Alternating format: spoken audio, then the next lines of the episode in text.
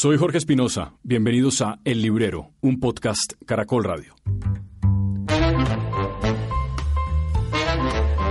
En este episodio hablaremos con Mauricio de un japonés que vende mucho, sí, pero que es sobre todo un tremendo escritor.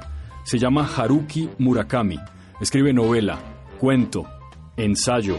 Hace referencias en sus títulos a los libros de cuentos de Raymond Carver. Ha escrito novelas geniales como Kafka en la orilla, como Tokyo Blues, como Crónica de un pájaro que da cuerda al mundo y como Al sur de la frontera, al oeste del sol. Capítulo 11. Murakami y los sapos. Bienvenidos.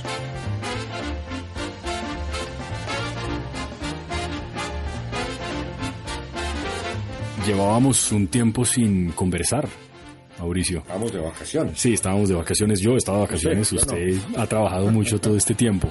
Le, le sugiero que para este capítulo del librero conversemos de un escritor que a nosotros dos creo que nos gusta mucho, pero que genera todo tipo de emociones extremas.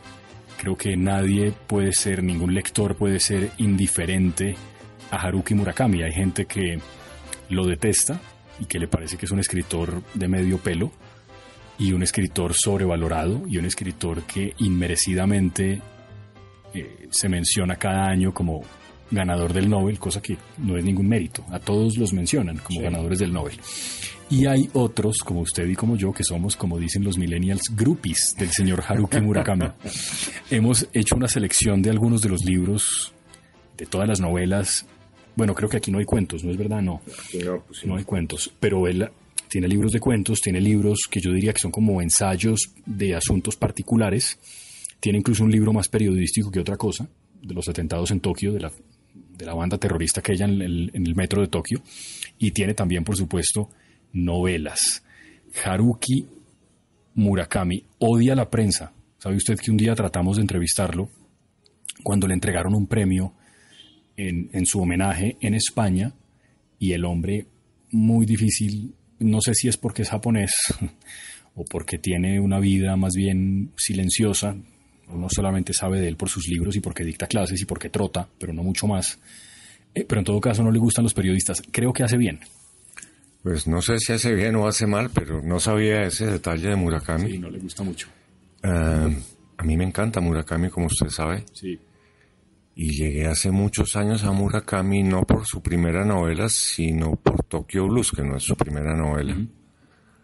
Y para bien o para mal quedé enganchado para el resto de los días con Murakami. Y siempre que sale algo estoy ansioso de leerlo y devorarlo y gozármelo porque me lo gozo hasta el final. Sí. Unas más que otras, como todo en la vida. Sí. Pero, y tengo mis favoritas también. Pero me encanta Murakami.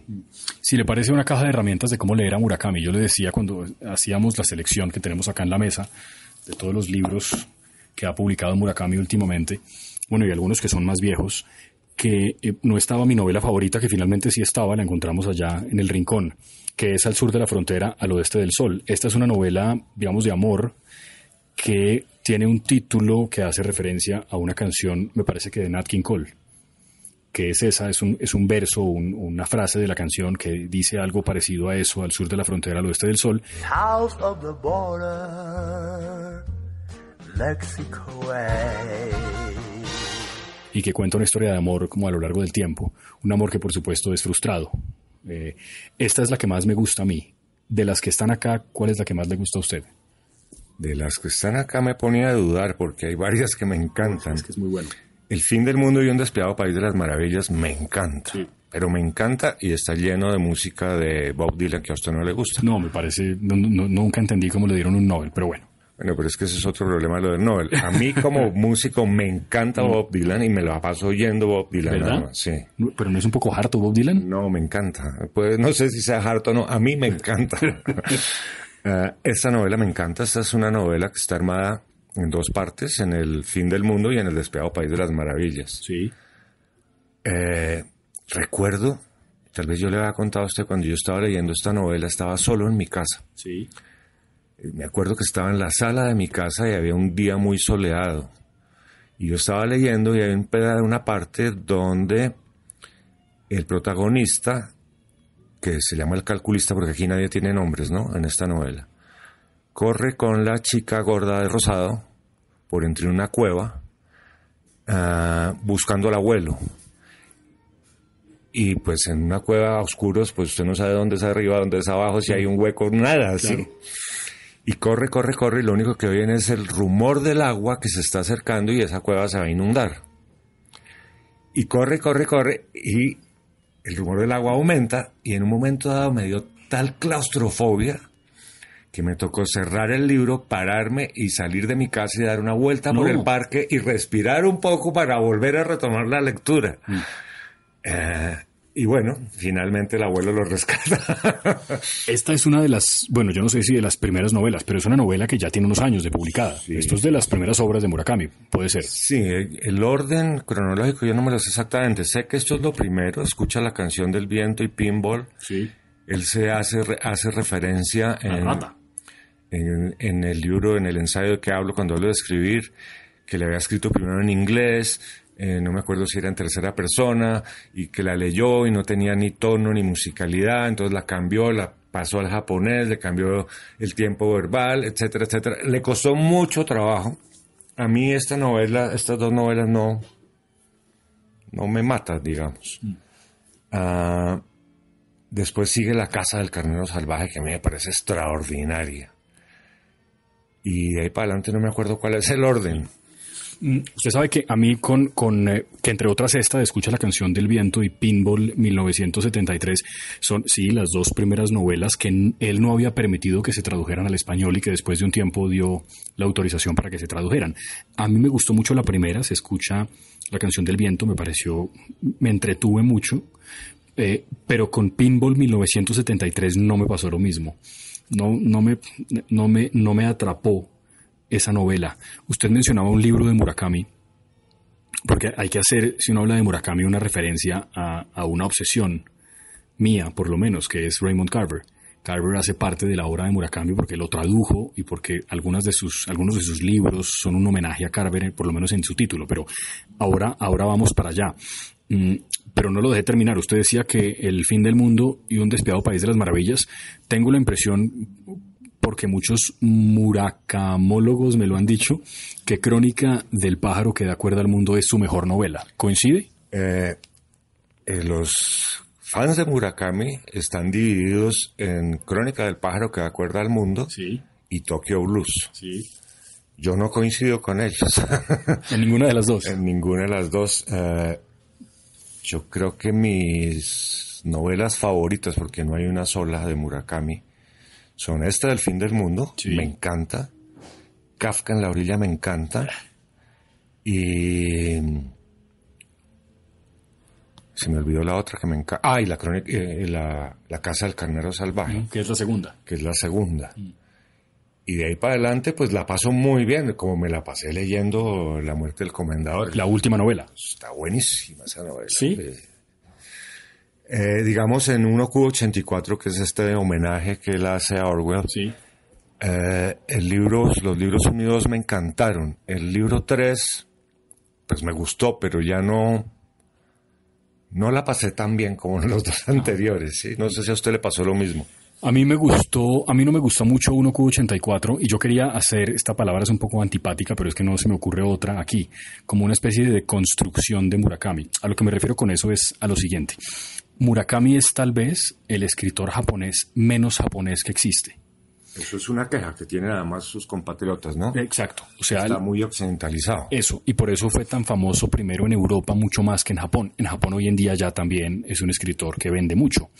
Lo que no quiere decir nada de la calidad literaria de una persona, pero eh, creo que en el caso de Murakami usted y yo coincidimos en que es un genio. Lo que, lo que quiero decir con eso es que, por ejemplo, cuando usted lee a los grandes clásicos japoneses del siglo XX, por lo menos, hay muchos que seguramente, pues, seguramente no, desconozco. No sé, Kensaburo Oe, a Mishima, cuando lee a Primera Nieve en el Monte Fuji, de Kawabata, El Maestro de Go, es decir, tantas cosas que se pueden, que son maravillosas de la literatura japonesa, y luego lee a Murakami, es una cosa completamente distinta. Eh, ¿Sí? Sí, pero fíjese que esos escritores que usted ha mencionado, todos son como de la final de la primera mitad del siglo XX. Sí, es verdad. Y todos están un poco como afectados directamente por la Segunda Guerra Mundial, ¿no? Sí, sí. Y yo creo que en eso pues hay un hay un reflejo de, de esa situación en esos escritores que a mí me parece Uf. intensos y extraordinarios. Uy, sí, o es una cosa... Pero con Murakami, Murakami es, pues, es del año 42, si mal no estoy. Sí. Entonces ya es post, Baby boomer, sí. ¿sí? Y, y está, como decíamos, occidentalizado. Y acuérdense que él tenía un bar, y, Claro. y etcétera, etcétera, todas esas historias que no vamos a contar de Murakami.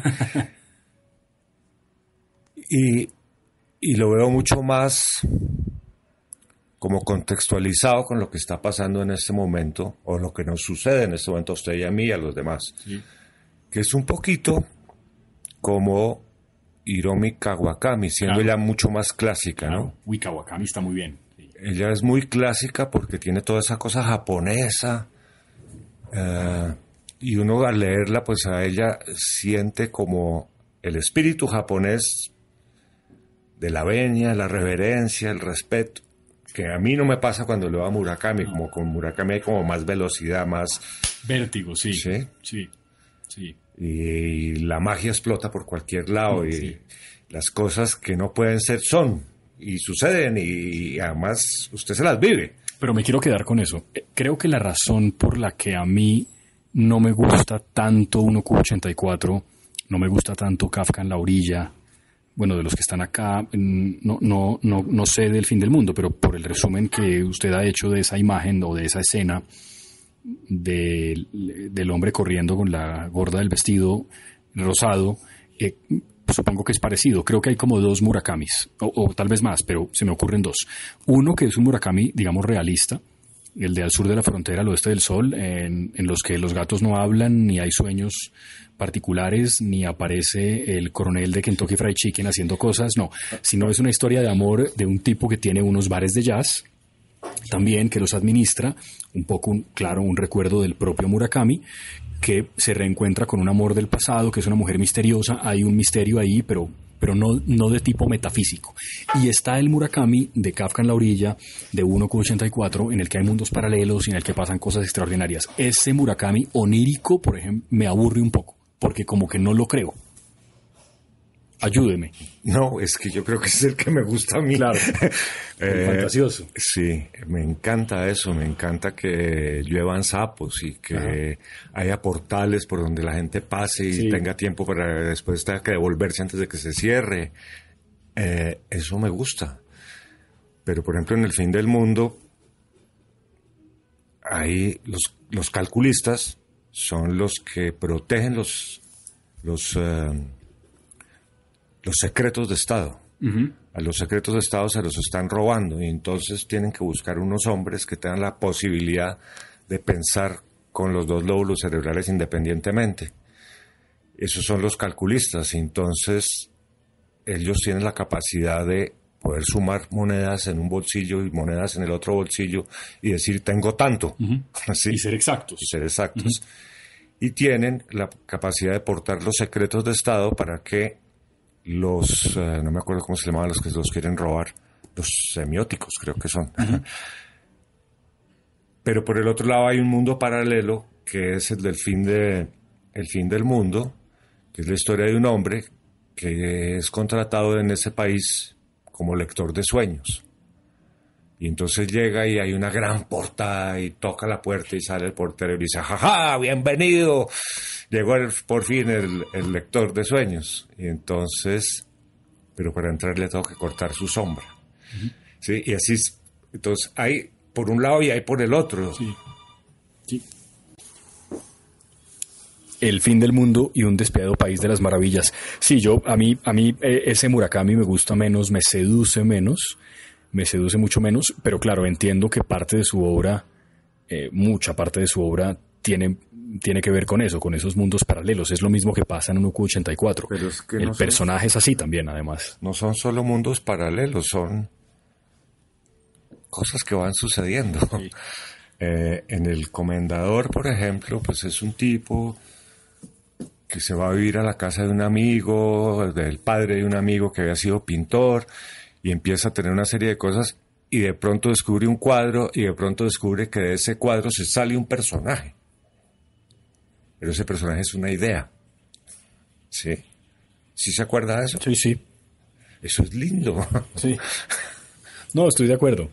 Estoy de acuerdo. Yo en estos días leí a alguien en Twitter diciendo que, que, que sus amigos le siguen recomendando a Murakami, pero que ella no ha sido capaz de, de leerlo y siento la eh, el irrefrenable impulso de decirle no, pero lea tal cosa, lea esto otro. Es como que tengo una permanente obsesión eh, convenciendo a la gente de que es un escritor que merece la pena ser leído muchas veces, ¿no? Ahora, yo creo que las novelas difíciles de leer de Murakami es esta, La Crónica del Pájaro. Porque aquí, además de ser una novela en sí, un cuerpo de novela, hay como tres novelas adentro. Acuérdense que hay una que es la del coronel, Sí. y la del otro, y la del otro, que van contando historias, historias, historias. A mí esta me parece una novela difícil de leer. Yo creo que esta fue la que más trabajo me costó a mí. Eh, no que hubiera pensado en soltarla en ningún momento, pero, pero sí me hizo, me exigió como lector. Sí. Es un gran melómano, Murakami, ¿no? Eso hace parte de su escritura. No sé si, no sé si este es un lugar común o si, si tiene algo que ver con la manera de escribir de, de una persona, pero hay, un, hay una cierta cadencia, un cierto ritmo en la manera de eh, narrar que tiene Murakami. Y no sé si eso tiene que ver con que él mismo tenga un gran oído, ¿no? Es un tipo que sabe mucho de música clásica y yo creo que es un gran coleccionista de jazz. Yo creo que es un tipo que podría trabajar en una emisora, creo que lo hizo incluso poniendo jazz sin problema y, y- Sí. y hacerlo con mucha autoridad. Sí, sus novelas todas son muy musicales, musicales. con mucho ritmo y además están permanentemente llenas de menciones y de acercamientos a la música, Sí. Clásica, clásica contemporánea. En 1Q84 todo es clásico. En 1Q84 todo es clásico. Bueno, sí es clásico, pero moderno, ¿no? Pero no hacen referencias permanentemente. Sinfonía, Eso. Es la de Janesek. si Sí, la de. Janesek. Eso es correcto. Eso es moderno, sí. Eso es moderno. Ah, yo nunca lo había oído y entonces cuando leí ahí la busqué para oírla. Claro. Y Y me gustó. Ajá. Pero usted se acuerda aquí en, en esta, que es esta mujer sale corriendo afanada a tomar un taxi porque va tarde para una cita. Sí. Una mujer muy elegante que se ve muy bella además en su, toda su, una gran atleta, además. en toda su compostura. Y se meten en esa autopista y ese taxi además es rarísimo porque es un modelo extraño y está, el chofer es amabilísimo y va oyendo esta música. Sí. Y el chofer de pronto le dice, mire, la única forma que usted llegue a tiempo es bájese y camine por allí, bájese por esa escalera, que es la escalera de emergencia que a veces nosotros usamos para salir de la autopista. Y ella se baja por ahí y cuando llega abajo ve que los uniformes de la policía han cambiado, que las armas que lleva son distintas y ella se pregunta, ¿a qué horas pasó todo Sí, esto? sí, ¿qué pasó? ¿Sí? ¿Qué pasó? Sí. Y ahí arranca toda, toda la trama de la novela. Sí. En Tokyo Blues, que también se llama Norwegian Wood, como Sí. un tema de los Beatles, empieza también igual. Es un aterrizaje. Carreteo del avión. El ya. carreteo del avión y va sonando esta canción. Él la, la está recordando todo el tiempo. Esa es una, una novela, creo yo, que muy triste, muy dura. Es dura, es triste, pero es hermosa además. estoy de acuerdo. Y esa fue la que, como le dije al comienzo, me enganchó a mí en la lectura de Murakami. Yo empecé por ahí y desde ese entonces no he parado. Y yo le decía ahora que una de las maneras de acercarse a Murakami, eh, si uno hace como un recuento de su vida literaria, eh, tiene que ver con su labor de traductor. Yo nunca he traducido nada, pero me imagino que eso es muy complejo. Y tradu- tradujo al japonés a escritores como Carver y a otros clásicos, de pronto incluso antes de sentarse él a escribir. Y por eso hay dos libros de Murakami que no son ficción, de qué hablo cuando hablo de escribir y de qué hablo cuando hablo de correr, que por supuesto hacen un guiño a de qué hablo cuando hablamos, o de qué hablamos cuando hablamos de amor de, de Carver, que es esta obra de teatro que también, por supuesto, es un cuento de Carver que tiene dos versiones, el cuento sin edición y el cuento con, con edición. Eh, y curiosamente, no me parece que Murakami sea un gran cuentista, como sí lo era su Carver del alma. Ah, es verdad, yo lo prefiero como novelista, pero los cuentos me gustan mucho. Sí, Sí, en esos de hombres y mujeres hay unos extraordinarios. eh. Y en Sauce Ciego, Mujer Dormida, sí, esos son lindísimos. acuérdese que está, por ejemplo, hay un cuento que es, digamos, el resumen de Tokyo Blues. Sí. Claro, Tokyo Blues empezó siendo un cuento, Sí. que es una cosa que pasa con frecuencia, un cuento que termina convertido luego en una novela, sí. Exactamente. Eh, El elefante desaparece es, son cuentos viejos. Ese yo no lo he leído completo, si le he de confesar. Me lo he brincado y me he leído uno que otro cuento de ahí, porque es que a veces no queda tiempo para leer tanto. es verdad, tristemente eso es cierto. Pero no, a mí me gustan, eh, en síntesis sí me gustan los cuentos de Murakami, prefiero sus novelas y me encanta esa, el mundo fantástico de Murakami. Sí. Porque, porque es un mundo que un día cualquiera a usted le pasa, ¿no? sí.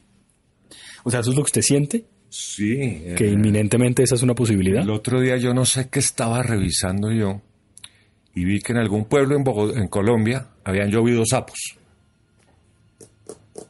Pasó hace poco, sí. Y era verdad, había llovido sapos como en, como en Kafka en la orilla, que les llueven sapos. Sí, sí. ¿sí? Por un fenómeno natural que había pasado no sé qué cosa y se levantó el agua y bla, bla, y llovieron sapos. Entonces, cualquier cosa puede suceder. Sí. Yo, yo no, sí, Murakami, mm, cuando usted lo recomienda, cuando alguien llega acá eh, en, épocas de pre-Nobel y empiezan a sonar nombres que pueden ganar un premio Nobel y otra vez Murakami, o publica una novela nueva y sale una nota en el país de España diciendo que las filas en, en Tokio para comprar la última novela le dan la, la vuelta a la cuadra, casi como si estuvieran regalando comida. Eh, eh, ¿Cómo le va con las recomendaciones? Generalmente me va bien. Yo les cuento mi propia experiencia a, los- a las personas que vienen buscando Murakami. Pero también les recomiendo empezar por la Casa del Carnero Salvaje para adentrarse en el mundo Murakami.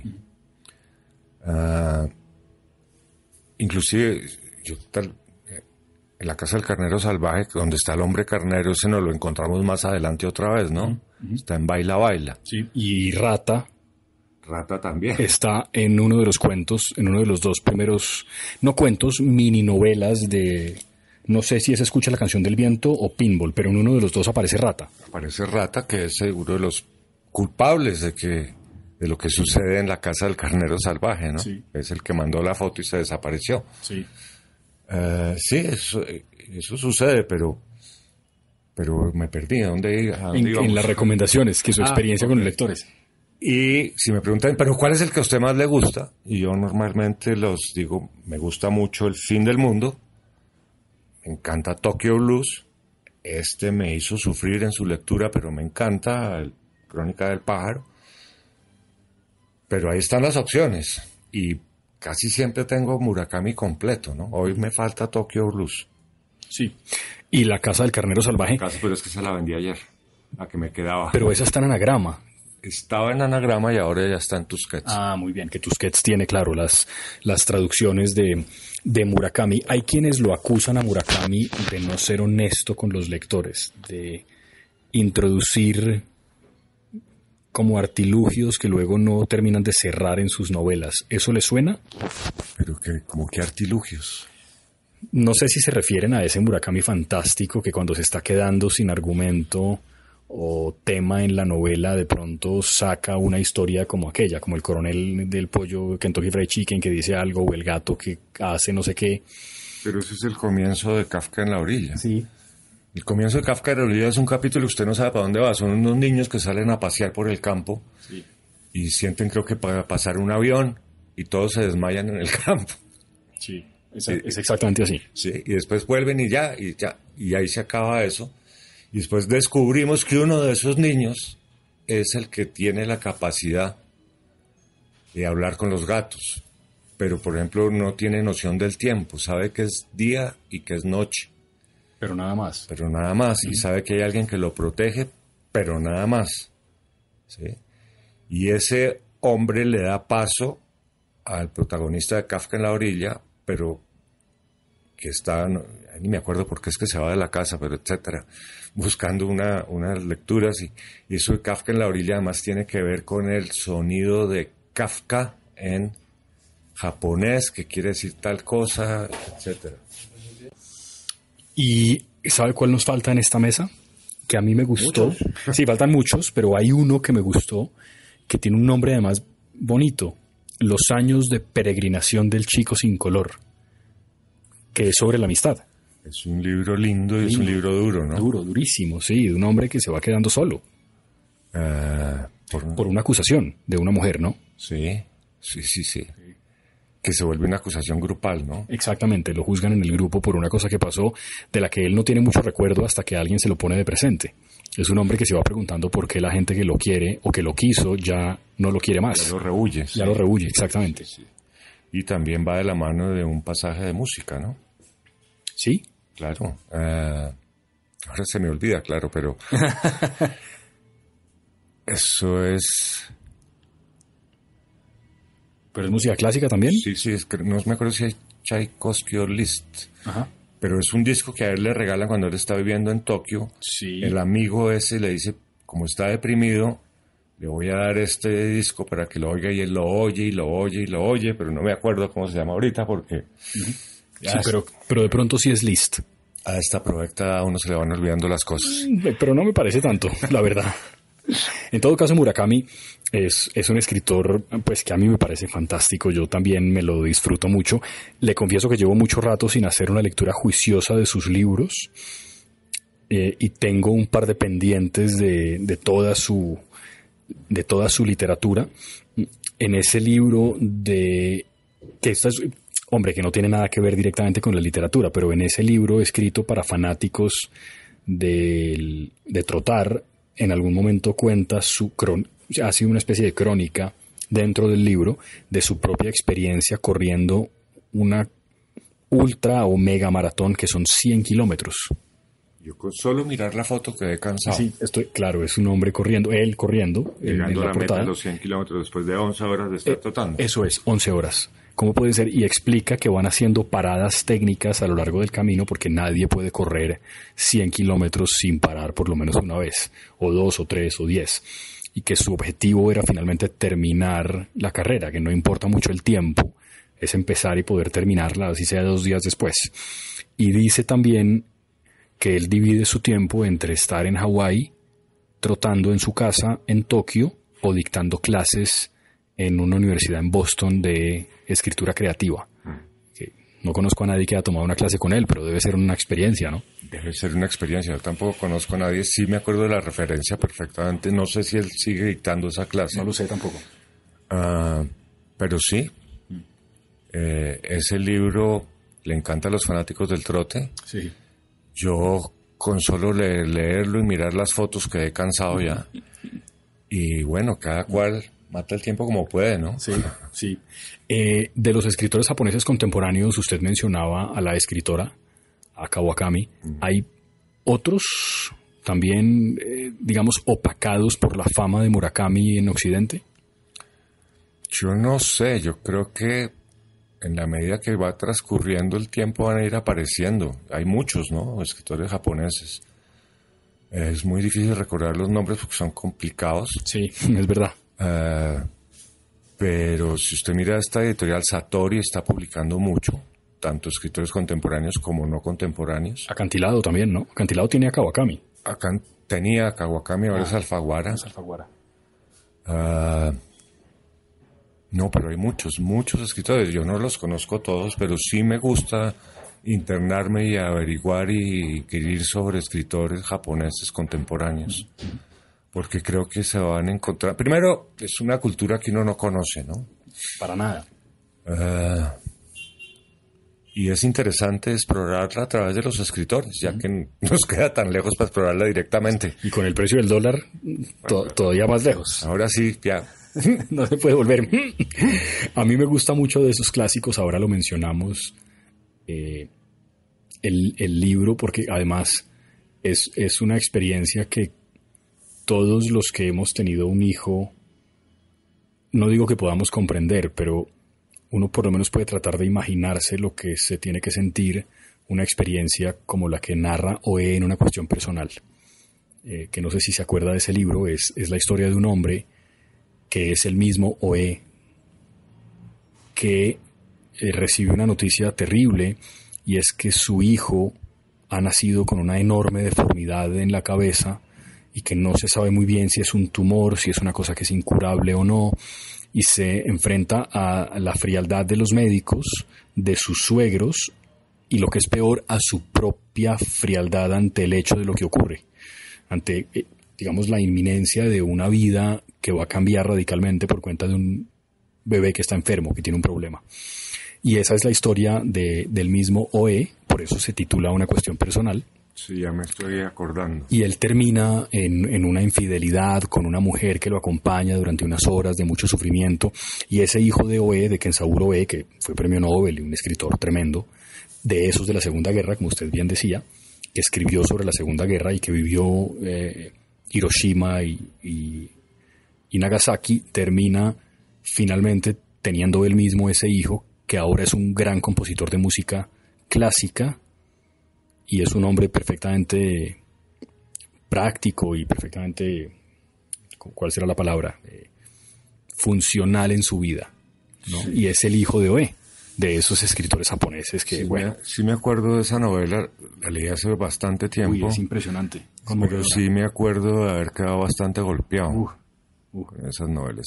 Y me, ahorita que usted mencionaba eso de la guerra y el suicidio, me acabo de acordar de otra novela cuyo autor no me acuerdo cómo se llama, que se llama Flores de Verano. Yo creo que yo le hablé a ustedes una novela muy corta que narra la historia de un joven que pertenecía a una familia muy importante de industriales en Hiroshima. Sí. Y él era el intelectual, o sea, era el que no que despreciaban un poquito y él se va de su casa y se casa y si trata de escribir y que está medio alcoholizado y cuando está tratando de salir adelante, su mujer se muere y entonces él retorna a su casa y toda su familia le dice, hombre, pero tiene que ponerse a hacer algo, tiene que ponerse a hacer algo. Y eso es en los días previos al bom a la bomba, a la bomba. Del 45. Sí, y entonces la novela está dividida en tres partes. Una novela cortitica, yo creo que tiene 120 páginas. La primera parte es lo, lo que él narra ahí era la gente haciendo murallas, cortafuegos, uh -huh. preparándose para el gran bombardeo. La pasada dice que pasaban los escuadrones de aviones que parecían como abejorros por encima de Hiroshima oh, y no soltaban bombas. Uh -huh. No sonaban sino las alarmas. No sonaban sino las alarmas y así durante un par de días hasta que, y ahí termina la primera parte, cuando empieza la segunda parte, es el día del gran resplandor. Uh -huh y es una mañana, él está en el baño lavándose los dientes y suena, siente un gran resplandor. Sí. Y, y él sale disparado hacia atrás y no sabe bien qué pasó. Y lo único que le preocupa es su hermana y entonces sale y su hermana está bien. Y salen a la calle y es un espectáculo como de fin del mundo, ¿sí? sí la gente quemada, corriendo, despavorida, los soldados que tenían una gorra, se les nota dónde estaba la gorra porque ahí no quedaron quemados, etcétera, etcétera. Y la tercera parte del libro es la parte ya en que están los sobrevivientes al otro lado del río.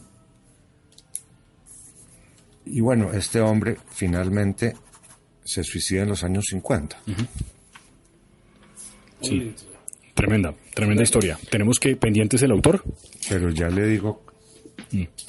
Ya le digo cómo se llama el autor. Mm, los amigos de Alianza acaban de hacer el enorme favor de traer para los lectores la llave de cristal de Hammett, que como recomendamos acá en el capítulo del librero sobre novela policíaca con Toño García, esto es una maravilla de novela policíaca. Hammett, que es, bueno, es un escritor es un escritor tremendo. Tres copias de La llave de cristal. Si no lo han leído, tienen que hacerse ese favor. Este es un, un super libro. Tamiki Hara. Tamiki Hara.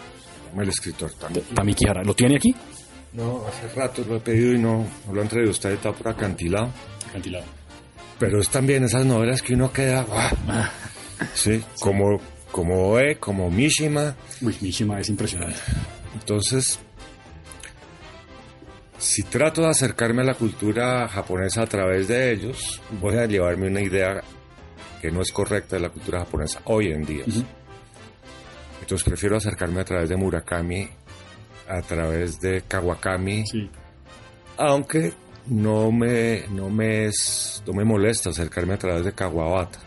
Sí, Hay, la- hay mucha gente que se desespera con Kawabata No, es divino. El maestro de Go es un libro espectacular. porque les parece que la narrativa es muy lenta. Sí, puede ser, pero pues es que Pero es que eso es parte de la cultura japonesa.